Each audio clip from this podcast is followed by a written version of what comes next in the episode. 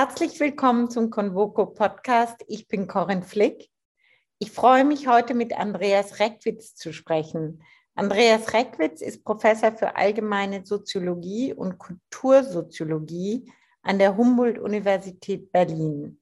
Er ist Autor mehrerer vielfach übersetzter Bücher zur Kulturtheorie und Theorie der Moderne. Herr Reckwitz, im Moment haben wir als Gesellschaft ein Gefühl des Verlusts. Lebenszeit zum Beispiel geht durch die Pandemie verloren. Ist Verlust eine Grundbedingung des Menschseins? Ja, also Verlust ist ja einerseits jetzt zu einem sehr äh, aktuellen, uns alle berührenden Thema geworden im Rahmen der Covid-19-Pandemie. Ähm, aber tatsächlich könnte man natürlich sagen, dass Verlust äh, aus einer wenn man so will, existenzphilosophischen Perspektive oder auch einer anthropologischen Perspektive so etwas darstellt wie eine Grundstruktur des Menschen. Also einerseits natürlich die Frage des Todes, ne, der Umgang mit dem Tod ist natürlich insofern eine permanente Verlusterfahrung im Leben von Angehörigen, aber auch die generelle Vergänglichkeit des Seins. Das ist ja schon ein Thema seit der antiken Philosophie oder auch in der asiatischen Philosophie, wenn man an den Buddhismus zum Beispiel denkt. Da könnte man sagen, also Verluste gehören auch zum, äh, zur menschlichen Existenz unweigerlich dazu. Ich habe aber jetzt selber weniger diese philosophische Perspektive auf den Verlust als eine soziologische Perspektive. Und das ist ja vielleicht erstmal auch ungewöhnlich oder gewöhnungsbedürftig. Dass, also was mich interessiert an dem Verlust oder an den Verlusten, ist, wie eben Gesellschaften mit Verlusten umgehen könnte sagen, also das ist auch eine Frage von Gesellschaften von Anfang an, auch frühe Gesellschaften, also Jäger- und Sammlergesellschaften, nomadische Gesellschaften mussten auch schon bestimmte Instrumente entwickeln, wie mit Verlusten umgegangen wird, also zum Beispiel mit Todesfällen, mit Katastrophen, mit Naturereignissen. Die Religion spielte da ja auch immer eine große Rolle als so eine Art Verlustbearbeitungsmittel, aber gerade in der modernen Gesellschaft stellt sich jetzt also in besonderer Frage diese Frage, wie geht eigentlich die moderne Gesellschaft mit Verlusten um? Das ist eigentlich meine Kernfrage. Wobei, wenn wir darüber sprechen, sollten wir sicher auch erstmal über diesen Begriff Verlust überhaupt äh, reden. Also was mit Verlust überhaupt gemeint ist. Das ist ja ähm, gar nicht so ganz einfach. Also auf den ersten Blick scheint es ja so ein alltagsweltlicher Begriff. Wir alle wissen, was Verlust ist oder was Verluste sind. Und es ist ja auch kein wirklich eingebürgerter wissenschaftlicher Begriff. Aber ich denke, was man sich schon klar machen muss, also wenn wir hier von Verlusten reden, also man sollte unterscheiden das Verschwinden von den Verlusten.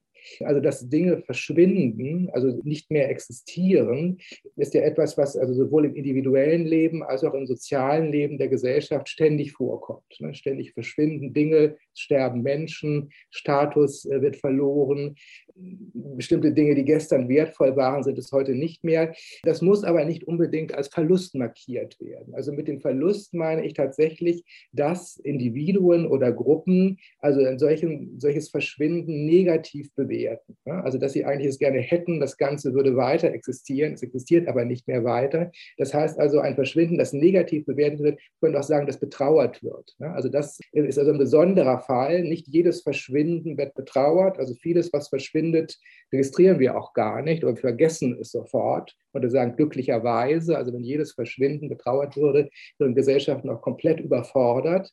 Aber das, äh, diese Markierung von Verlusten ist also eine Untermenge von Verschwinden. Es sind also negative, also, also Bewertungsprozesse, die ja stattfinden, Interpretationsprozesse, dass etwas als Verlust interpretiert wird. Und diese Verluste, diese Verlustinterpretation hängt dann häufig auch mit bestimmten Emotionen zusammen. Das muss man sich klar machen. Also dieses Erleben von Verlust, das Erfahren von Verlusten ist häufig mit negativen Emotionen verbunden. Also Trauer, Traurigkeit würde einem natürlich als erstes einfallen, aber auch äh, gewisse äh, danach, darauf folgende Emotionen. Es kann auch Wut sein, die sich dann einstellt oder Angst, die sich einstellt.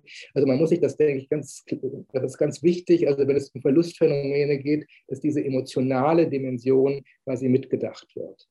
Und die Zeitdimension auch, oder? Normalerweise sind, beziehen sich Verluste auf Vergangenheit oder Gegenwart, oder? Genau, das ist richtig. Also ich würde sagen, das ist jetzt auch so im Grundbegriff, diese beiden Dinge, die wichtig sind. Also einmal die Emotionalität ähm, der, der Verlusterfahrung. Und das Zweite ist, dass eben, wenn es um Verluste geht, geht es immer um ein bestimmtes Zeitverhältnis.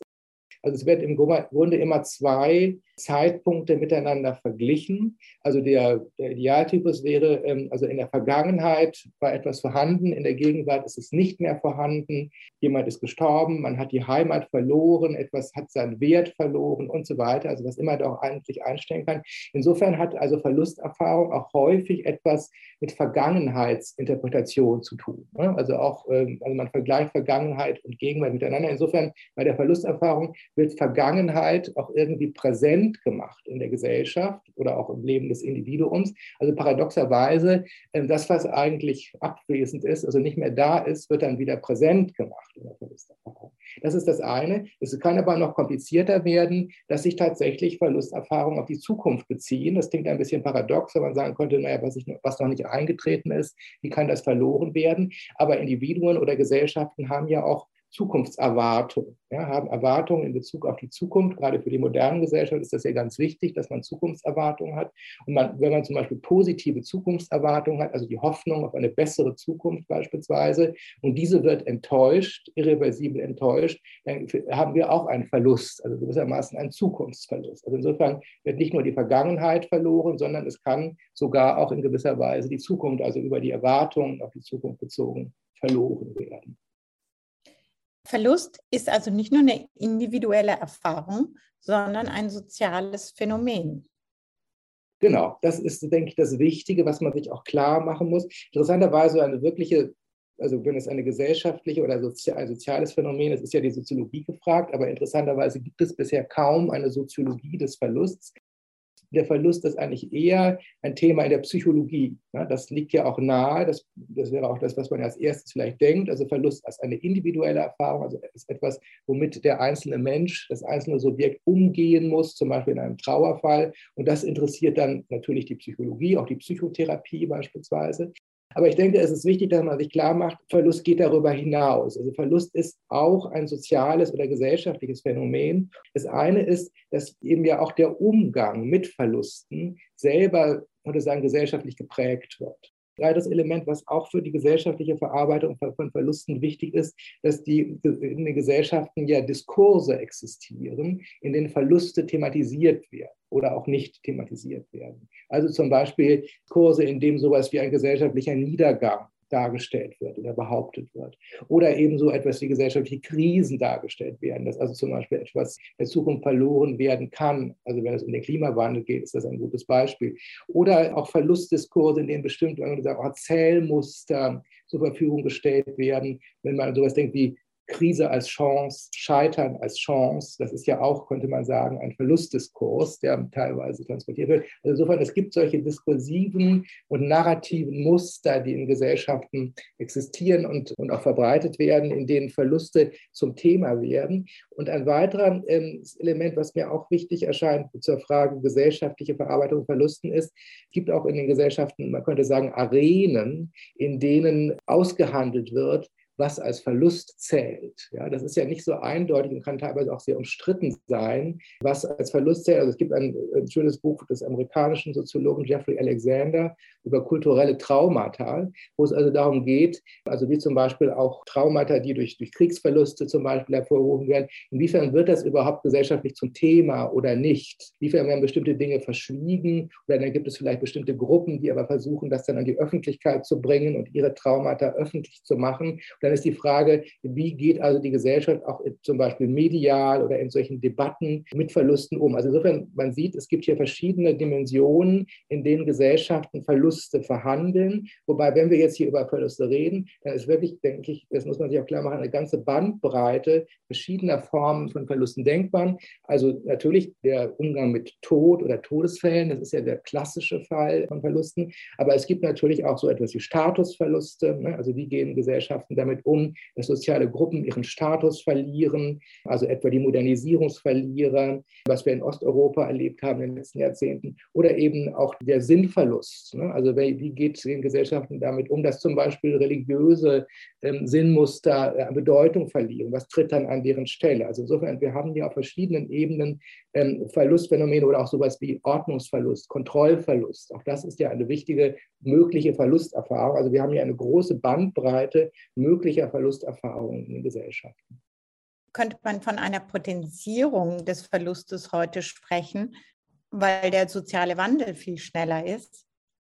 Genau, jetzt sind wir bei der Frage, also was macht die moderne Gesellschaft mit den Verlusten? Das ist ja eigentlich auch für mich die, eigentlich die interessanteste Frage. Also mit der modernen Gesellschaft meine ich jetzt übrigens auch nicht nur die Gesellschaft heute, sondern moderne Gesellschaft gibt es also soziologisch gesehen ungefähr seit dem Ende des 18. Jahrhunderts, also mit, der, mit den Industrialisierungsprozessen, den Demokratisierungsprozessen, den Urbanisierungsprozessen und so weiter.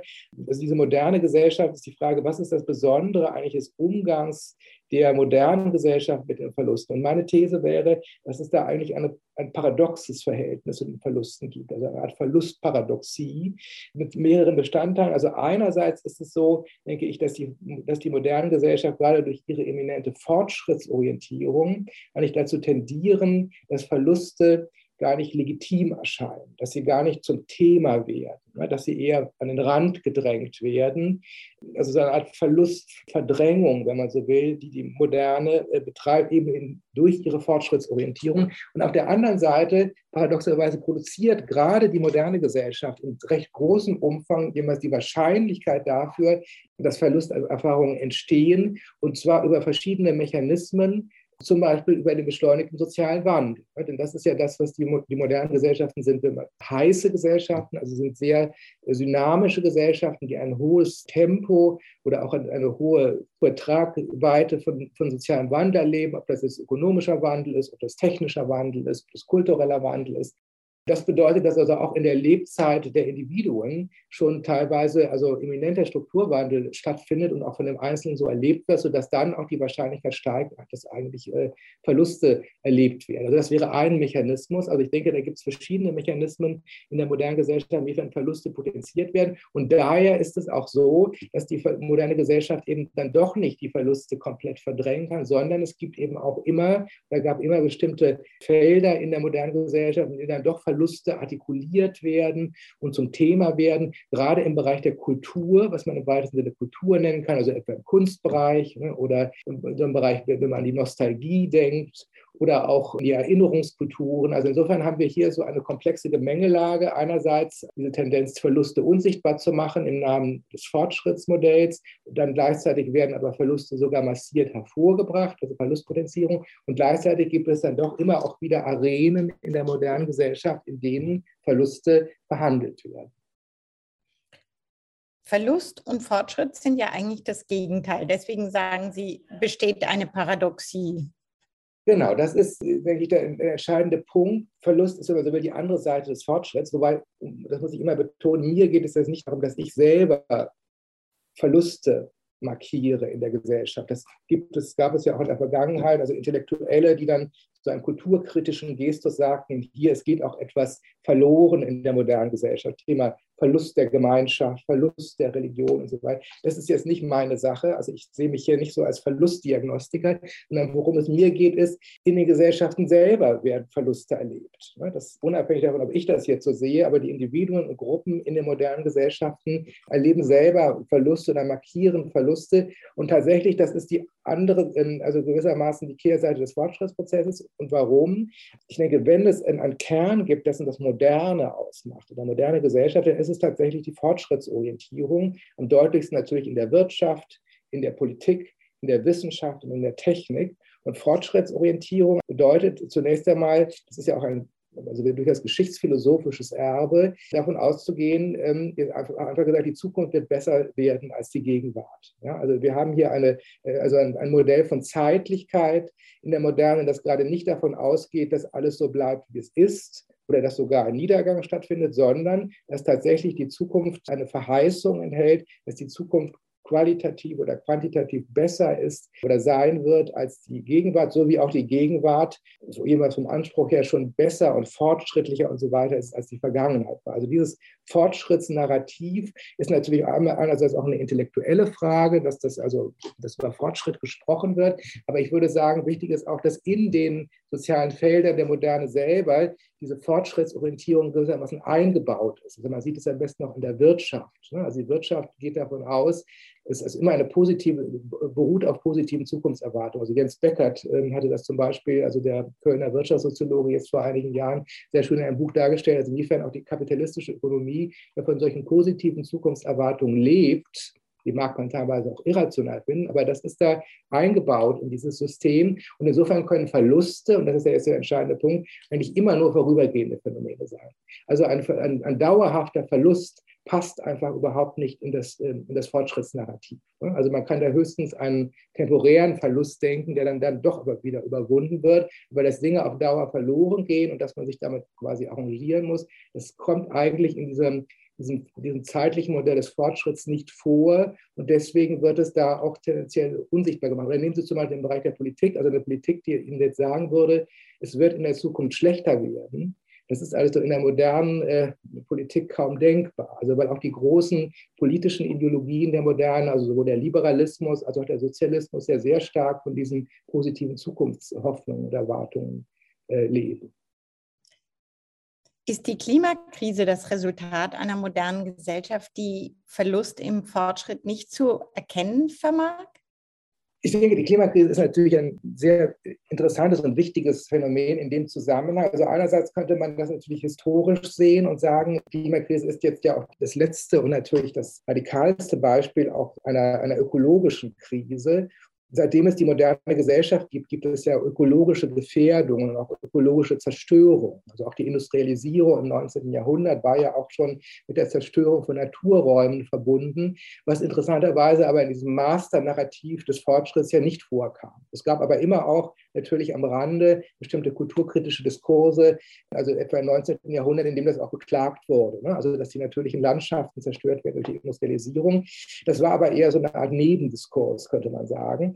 Jetzt aber in der Gegenwartsgesellschaft haben wir mit dem, also ist der, wird der Klimawandel zu einem zentralen Thema. Und zwar würde ich sagen, dass sich jetzt hier auch die Verlustkonstellation auch mal etwas verändert. Also insofern nämlich, dass einerseits, dass es jetzt gar nicht so sehr darum geht, schon geschehene Verluste zu registrieren, so wie im 19. Jahrhundert die Naturzerstörung und die Industrialisierung, sondern mehr noch auch die kommenden Verluste in der Zukunft zu antizipieren. Bei dem Klimawandel geht es ja auch sehr stark um Zukunftsantizipation und es geht darum, dass wir eben auch in der Zukunft Verluste vorhersagen, was man ja auch mittlerweile wissenschaftlich machen kann ist die Frage, ob man diese Verluste noch äh, minimieren kann oder sogar verhindern kann durch eine entsprechende Klimapolitik. Aber tatsächlich meine, denke ich, dass überhaupt die Diskussion um den Klimawandel das natürlich ein sehr wichtiges Zeichen ist, dass in der Gegenwartsgesellschaft, also in der spätmodernen Gesellschaft, sich also im Grunde diese die Verlustfrage immer mehr ins Zentrum vorrückt. Dass das also nicht mehr nur so ein Randphänomen ist bestimmter kulturkritischer Diskurse, sondern dass jetzt auch die Politik und auch die politische Öffentlichkeit gefordert ist und dass jetzt wahrnimmt, dass da in der Zukunft äh, Verluste drohen. Und das scheint mir aber wirklich auch eine, ein wirklich wichtiger Wandlungsprozess zu sein, also diese stark, verstärkte Sensibilisierung für Verluste in der spätmodernen Gesellschaft, wobei mit spätmodern ist also die Gesellschaft so ungefähr seit den 80er, 90er Jahren ja immer gemacht. Es gibt ja auch die ersten Warnungen schon seit Anfang der 70er Jahre, also wenn ich äh, von Dennis Meadows über die Grenzen des Wachstums, Limits of Growth, also das ist ja aber auch in den 80er Jahren schon ein Thema, ja, aber es wurde, war eben eher ein, ein Nebenthema. Und ich würde auch vermuten, warum war das ein solches Nebenthema? Überhaupt ökologische Fragen tauchten auf, aber waren noch nicht so dominant, eben weil sie zunächst mal nicht in das Fortschrittsnarrativ hineinpassen. Und das, da hat sich offenbar die, die Sensibilität gewandelt.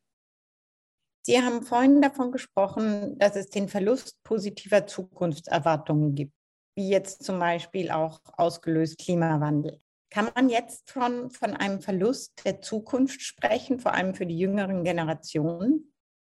Also ich würde jetzt nicht so nicht pauschal von einem Verlust der Zukunft reden, aber ich denke, es gibt in bestimmten Bereichen Ansätze für, solchen, für so einen erlebten Zukunftsverlust. Und also mit Zukunftsverlust meine ich ja, das hatte ich ja vorhin, das hatten wir ja vorhin schon angesprochen, eben diese durchaus paradoxe Situation, dass also ja eine Zukunft, die wir noch gar nicht haben, die noch gar nicht eingetreten ist, verloren gehen kann. Also was eben gemeint ist, ist die, also der Verlust der positiven Zukunftserwartung. Also dass diese positiven Zukunftserwartungen eigentlich enttäuscht werden oder nicht mehr realistisch erscheinen. Das ist einmal in Bezug auf den Klimawandel so, wobei man da natürlich auch sagen muss, Es gibt ja auch andere Diskurse, ne? also in Bezug auf den Klimawandel, die zum Beispiel, man könnte sagen, klassisch modern sind und da auch äh, weiterhin mit Fortschritt hantieren und zum Beispiel sagen, also wir, der Klimawandel ist ein machbares oder ein behandelbares Problem. Also durch entsprechende technologische Innovationen können wir auch den Klimawandel in den Griff kriegen. Das gibt es ja auch. Ne? Also dass wir hier, dass das auch versucht wird, in ein Fortschrittsnarrativ zu packen. Aber auch in anderen Bereichen, denke ich, gibt es diese Tendenzen zu einem Zukunftsverlust oder eben der Enttäuschung zu, äh, positiver Zukunftserwartungen. Weil gerade das, was wir in den letzten zehn Jahren ja auch passiert beobachten, also der Aufstieg des Populismus, also des Rechtspopulismus in den westlichen Gesellschaften, auch das Phänomen der sogenannten Modernisierungsverlierer, das ist etwas, äh, denke ich, was man nur verstehen kann, wenn man begreift, dass da ja äh, auch positive Zukunftserwartungen enttäuscht werden oder nicht mehr, nicht mehr aufrechterhalten werden. Also nehmen wir diese mittlerweile ja auch schon recht bekannten Beispiele, also die Deindustrialisierung im mittleren Westen der USA oder in Nordengland oder in bestimmten Regionen Frankreichs oder auch in Deutschland, etwa in Ostdeutschland, dass diese deindustrialisierten Regionen ja auch bedeuten, dass da Personen, die früher, sagen wir mal, gute Industriearbeiterplätze hätten, hatten oder die Eltern hatten sie, das gibt es jetzt nicht mehr. Ne? Da hat man also auch, das sind auch erstmal Statusverluste, ökonomische Verluste und vor allen Dingen, es gibt da nicht unbedingt jetzt die Hoffnung, auf einen Wandel in der Zukunft. Also dass dieses, ähm, das was man verloren hat, jetzt ersetzt wird durch etwas Neues, durch neue Arbeitsplätze, durch einen neuen Status und so weiter. Und wenn dieser, ich denke, dass dieses ganze, dieses Phänomen, also der dort registrierten Verluste, dort auch äh, grassierenden Enttäuschungen, auch der negativen Emotionen, die dadurch ähm, sprechen, also sowohl die Trauer, aber auch die Angst, auch die Wut und so weiter, dass man das eben auch nur verstehen kann, wenn man hier einen solchen sozialen Zukunftsverlust ähm, registriert. Sie haben jetzt schon angesprochen, die moderne Gesellschaft unterdrückt Verlusterfahrungen und auch gleichzeitig potenziert sie sie, also verstärkt sie diese. Wie kommt es dazu gleichzeitig? Dieses Unsichtbarmachen von Verlusten hatten wir ja schon gesprochen, dass das eben die Fortschrittsorientierung in der modernen Gesellschaft ist also selbst wenn, das muss man ja immer dazu sagen, natürlich Intellektuelle schon seit dem 19. Jahrhundert auch diese, diesen Fort, diese Fortschrittserzählung häufig in Zweifel gezogen haben, gesagt haben, also so fortschrittlich ist die moderne Gesellschaft gar nicht, sondern sie ist also durchaus janusköpfig, ist es schon so, würde ich jedenfalls denken, dass in diesen zentralen Systemen, wenn man so will, der Moderne, also in der Wirtschaft, im Staat, in der äh, Wissenschaft, in der Technologie, äh, mal diese, diese positiven Zukunftserwartungen Grunde eingebaut sind, ne? also in diese, in diese Systemlogik, dadurch eben eine Tendenz besteht, die Verluste eher als ein Nebenphänomen eigentlich war, also als ein temporäres Nebenphänomen wahrzunehmen. Aber tatsächlich gleichzeitig ist es so, und das ist ja auch die, diese Paradoxie der Moderne, dass Verluste potenziert werden. Oder besser gesagt, die Wahrscheinlichkeit, dass Verluste erfahren werden, potenziert werden. Wir hatten ja vorhin schon ähm, einen Mechanismus genannt, also den beschleunigten sozialen Wandel. Also der beschleunigte soziale Wandel führt dazu, dass selbst in der Lebenszeit von Individuen teilweise ein rapider Strukturwandel stattfindet. Also denken wir nur daran, was die also Menschen in Ostdeutschland, ähm, also den Strukturwandel, den sie erlebt haben nach der Wende. Das sind also, also dann erwachsene Menschen, in denen auf einmal dann, also es findet eine Revolution statt und dann, äh, also ist nichts mehr so, wie es vorher war. Und das ähm, hat für einige natürlich auch einen Gewinn bedeutet, auch einen Freiheitsgewinn, aber für andere natürlich auch, also eminente Statusverluste beispielsweise. Also da sehen wir, dass dieser beschleunigte soziale Wandel etwas ist, was die Wahrscheinlichkeit auch äh, ansteigen lässt für Verlusterfahrung, also auch eben der Wertewandel Wandel, den wir vorhin angesprochen haben, überhaupt auch technologischer und ökonomischer Wandel. Es gibt aber noch andere Mechanismen, die auch Verluste potenzieren in der Moderne. Ich denke, da gibt es eine ganze Reihe. Ein zweiter Mechanismus, der ganz anders gelagert ist, sicher auch, ist auch die Gewaltgeschichte der Moderne. Also die moderne Gesellschaft ist ja jetzt nicht nur eine friedliche oder friedvolle Gesellschaft, teilweise stellt sie sich selber so dar, aber die modernen Gesellschaften haben ja auch eine Gewaltvergangenheit, in denen, also denken wir an den Kolonialismus, denken wir an die Genozide, denken wir an die totalitären Systeme, das waren ja auch alles moderne Phänomene. Also man sollte nicht den Fehler machen zu meinen, das sei irgendwo ein Atavismus der Vergangenheit gewesen, und das waren ja durch und durch moderne Systeme, moderne Gesellschaften, die also, also ganz offensiv auch äh, Gewalt zugefügt haben ja, also bestimmten sozialen Gruppen, also bis hin zur, äh, eben zum Genozid, sodass auf diese Art und Weise ja auch Verluste bewusst zugefügt wurden. Ja, das muss man, darf man auch nicht vergessen. Das ist also hier auch ein, ein Element, also die Gewaltgeschichte der Moderne bedeutet natürlich auch eine Verlustgeschichte, also für viele betroffene Gruppen und ihre Angehörigen. Und ein dritter Mechanismus, den ich auch hervorheben möchte, und der ist, denke ich, auch gerade für die spätmoderne Gesellschaft besonders wichtig, was Verlustpotenzierung angeht, die Ökonomisierung der Gesellschaft. Ja, also Ökonomisierung heißt ja, dass immer mehr Bereiche der Gesellschaft Regeln des Wettbewerbs, der Konkurrenz, des Marktes unterworfen werden. Ähm, und das ist gerade in den letzten Jahrzehnten eigentlich denke ich, immer stärker geworden. Also dass es nicht nur Ökonomisierung betrifft, nicht nur die Wirtschaft. Da würde man denken, da ist es ja, hat es ja auch seinen Ort, der Wettbewerb, sondern auch andere Bereiche des Sozialen. Denken wir an Partnerschaftsmärkte, denken wir an Wohnungsmärkte, denken wir an Bildungsmärkte. Und das sind alles nun Wettbewerbskonstellationen, in denen Gewinner und Verlierer produziert werden also Verlierer, da haben wir wieder die Verluste. Also es gibt natürlich auch Individuen, die also auf diesen, auf diesen Feldern, diesen, auf diesen Märkten reüssieren, ja, und die eben auch gewinnen. Aber die Kehrseite ist, dass nicht in jedem Fall, aber sehr häufig doch auch Verlierer produziert werden, also diejenigen, die eben also in diesem Markt nicht mithalten können und dann, ob das jetzt auf dem Partnerschaftsmarkt ist oder auf dem Wohnungsmarkt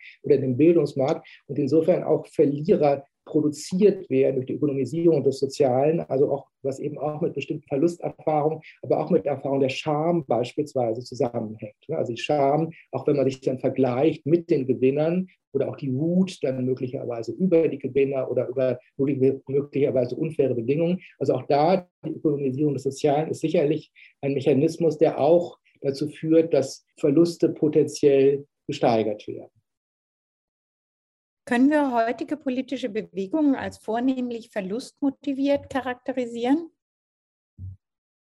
Ja, also das gilt sicherlich nicht für alle politische Bewegungen, aber tatsächlich denke ich, dass das auch eben ein Teil dieses Wandels von der klassischen Moderne zur Spätmoderne mit ihrer verstärkten Verlustsensibilisierung ist, dass tatsächlich, also wenn wir uns auch die, die letzten zehn Jahre anschauen, dass politische für die politischen Bewegungen doch häufig die, wenn man die Motivation entweder durch erlittene Verluste oder eben durch die Angst vor möglicherweise kommenden Verlusten motiviert sind. Und das ist ja, entspricht, also widerspricht ja dem klassisch modernen Motor. Wir hatten das ja vorhin angesprochen, klassisch moderne Motor der Politik wäre ja die Fortschrittsorientierung. Ja, also diese Hoffnung auf eine, also eine Verbesserung in der Zukunft.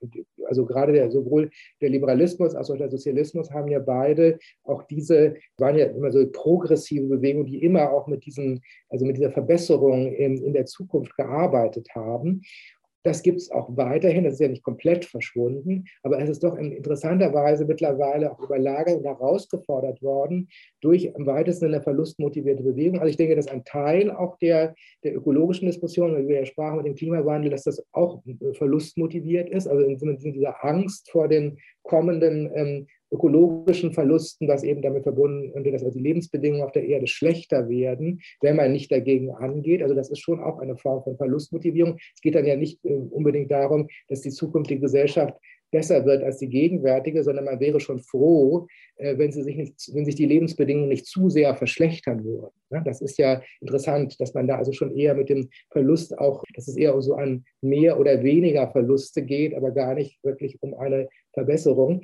Und wir haben aber auch gerade im Bereich des Populismus, das hatten wir vorhin ja schon kurz angesprochen, denke ich, also ich würde sagen, dass gerade die populistischen Bewegungen also eminent verlustorientierte Bewegungen sind. Weil also beim Populismus, also nehmen Sie etwa auch die, die Wahl von Trump in den USA oder auch den, den Rechtspopulismus in Frankreich, dass das ja sehr stark auch getragen wird von, von Gruppen, die meinen, die entweder etwas verloren haben, ja, also etwa einen sozialen Status auch verloren haben, oder eben Angst haben, etwas zu verlieren.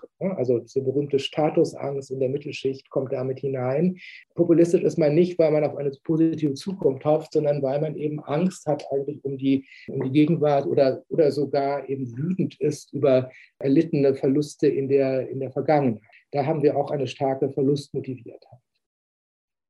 Damit haben Sie eigentlich meine nächste Frage schon beantwortet. Wir haben schon gesprochen über das Bild des Verlierers, des Losers als Sozialfigur ob darin im Grunde auch ein Grund für die zunehmende Ungleichheit liegt. Ungleich, soziale Ungleichheit ist natürlich selber ein großes Thema.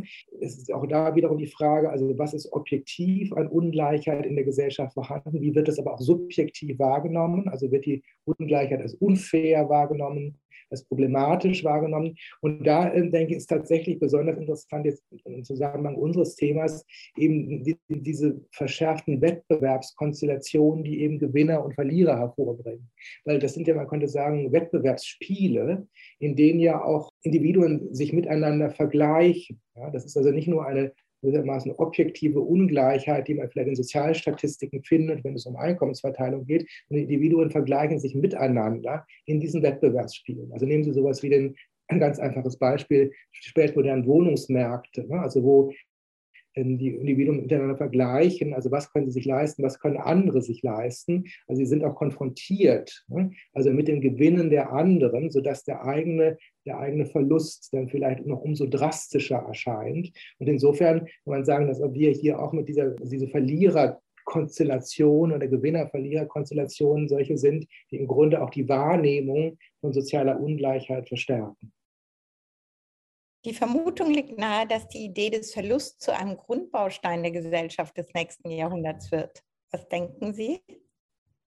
Also ich meine, solche Prognosen sind natürlich immer etwas schwierig, aber was man ja auf jeden Fall äh, beobachten kann, das wäre ja auch meine These, dass wir eben in den letzten Jahrzehnten, also in der Spätmoderne, dass sich da, also der, der Umgang in der modernen Gesellschaft mit Verlusten zu verschieben begonnen hat. Ja? Also dass, dass also eine verstärkte Sensibilisierung für Verluste stattfindet oder dass man auch stärker mit Verlusten konfrontiert wird, auch mit den Verlusten der anderen.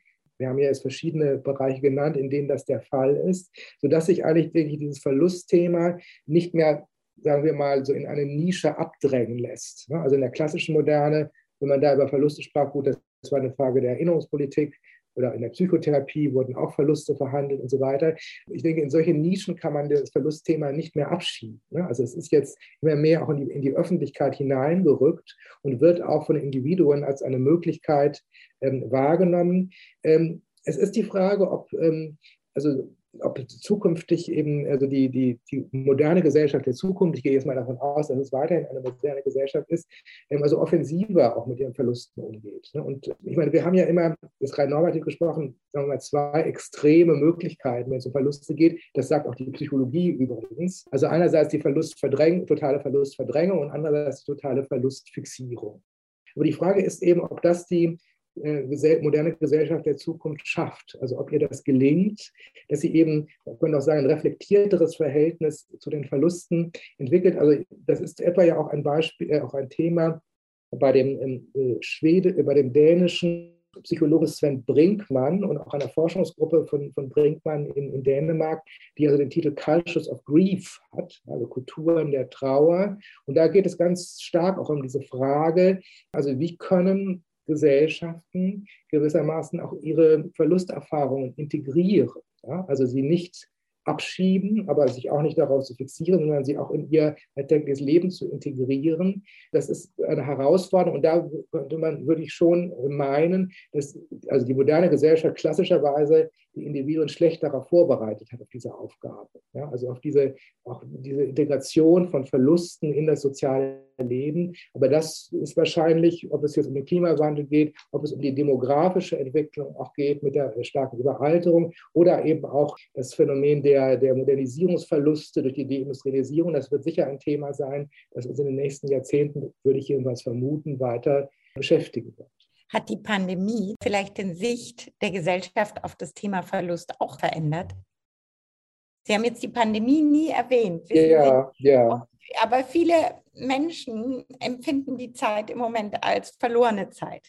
Ja, das kann sein. Also ich bin ja immer etwas skeptisch als Soziologe damit, ob solche einzelnen Ereignisse wirklich so eine prägende Wirkung haben. Also weil ich ja immer eher den Blick auf diese langfristigen strukturellen Wandlungsprozesse habe. Aber es könnte schon sein. Ich meine, die Pandemie ist ja jetzt auch schon seit zwei Jahren oder begleitet uns schon so lange, dass das auch in den Biografien mancher Menschen, gerade auch jüngerer Menschen, doch auch eine markante Wirkung haben könnte.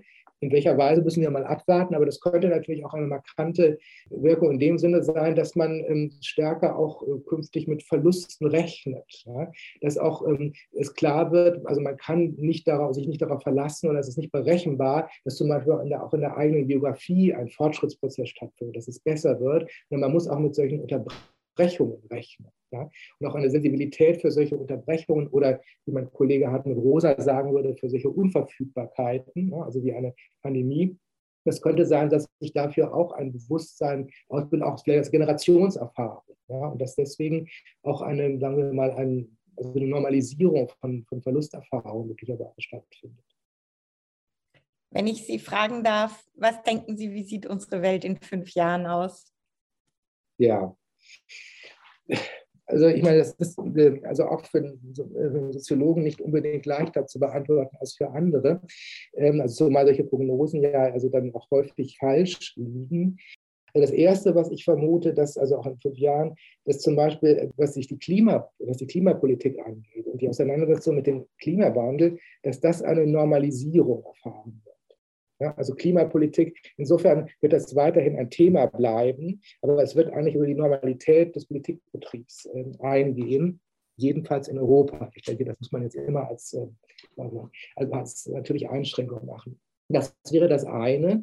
Das zweite, und das ist nochmal ein ganz anderer Punkt, ist, also was die geopolitische Lage angeht. Also da, ähm, also das ist ja auch die Frage, wer dieses Wir ist. Also wie wird unsere Welt in fünf Jahren aussehen? Also da geht es ja um die gesamte Welt, da geht es um die globale Konstellation. Und ich meine, das klingt jetzt ein bisschen pessimistisch. Also wenn ich, wenn man auch nochmal die zehn, letzten zehn Jahre Revue passieren lässt, also muss man wahrscheinlich schon vermuten, also dass der krisenhafte Konstellation der westlichen Gesellschaften sich eher fortsetzen wird. Und zwar aus zwei Gründen. Also das eine ist, also wenn wir uns gerade die großen westlichen Gesellschaften anschauen, also die USA, Frankreich und Großbritannien, da kommt Deutschland dann noch hinzu, aber Deutschland wäre da, glaube ich, nochmal etwas anders gelagert, aber diese drei genannten Gesellschaften, also sind in sich enorm polarisierte Gesellschaften. Und das, was wir vorhin auch kurz angesprochen haben, diese Konstellation Modernisierungsgewinner versus Modernisierungsverlierer, ist sowohl für die USA als auch für Großbritannien als auch für Frankreich ganz grundlegend. Ja? Und das hängt auch da zum Beispiel sehr stark auch mit dieser Polarität zwischen den boomenden Metropolregionen und abgehängten ländlichen Regionen zusammen. Ja, und das ist in allen diesen drei genannten ähm, Gesellschaften der Fall. Und das macht auch die politische Situation dort sehr instabil. Und ich meine, das ist der, der eine Faktor, der dazu führt, denke ich, dass diese Krisenhaftigkeit der westlichen Gesellschaften sich fortsetzt. Und der zweite Faktor ist ja dann eher ein außenpolitischer, dass wir ja sehen, dass sowohl China als auch Russland ja mittlerweile doch auch eine, also eine immer ähm, offensivere Außenpolitik betreiben, auch gegen den Westen orientiert. Und insofern, um das zusammenzufassen, kann man sagen, da haben wir auch eine Verlustkonstellation, nämlich einen Verlust dieser dominanten Rolle und auch der Vorbildrolle der westlichen Gesellschaften auf globaler Ebene. Also ich denke, dass das erodieren wird, auch in den nächsten fünf Jahren. Und dann ein letzter Punkt, das ist jetzt aber gar keine genaue Prognose, sondern eher etwas, was dann doch mit der Pandemie zusammenhängt. Also ich denke, wir haben gerade jetzt durch die Pandemie, denke ich, auch noch einmal gesehen, also wie stark äh, gesellschaftliche Entwicklung auch auf globaler Ebene von wirklich nicht planbaren Ereignissen abhängt die sich auch gar nicht vorhersagen lassen. Und das ist ja auch ein Thema zum Beispiel der soziologischen Komplexitätstheorie schon seit langem. Also diese ähm, These kleine Ursachen, große Wirkung. Ne? Also die einzelnen Ereignisse, die sich überhaupt nicht vorhersagen lassen, dann Wellen schlagen und dann auch gerade in einer global vernetzten Gesellschaft schnell auch Auswirkungen haben in anderen äh, Weltregionen. Und ähm, insofern das ist aber etwas, was wir überhaupt nicht, was natürlich auch durchaus diesem Fortschritts, äh, Fortschrittsglauben widerspricht. Sowas kann sich immer ereignen, ob das jetzt eine Pandemie ist oder ob das ein anderes katastrophisches Ereignis ist. Damit muss man offenbar rechnen. Die Pandemie war ja auch nicht das einzige Ereignis. Denken wir an die Finanzkrise vor jetzt fast 15 Jahren. Also wir hatten ja in den letzten 15 Jahren immer wieder, auch häufiger, solche globalen Großereignisse, die vorher, wenn Sie jemanden gefragt hätten, was wir die Zukunft bringen, niemand vorhergesagt hätte. Und das wird sicherlich in den nächsten fünf Jahren recht ähnlich sein, vermute ich. Herzlichen Dank für unser Gespräch. Ich danke Ihnen fürs Zuhören und grüße Sie herzlich. Ihre Corinne Flick.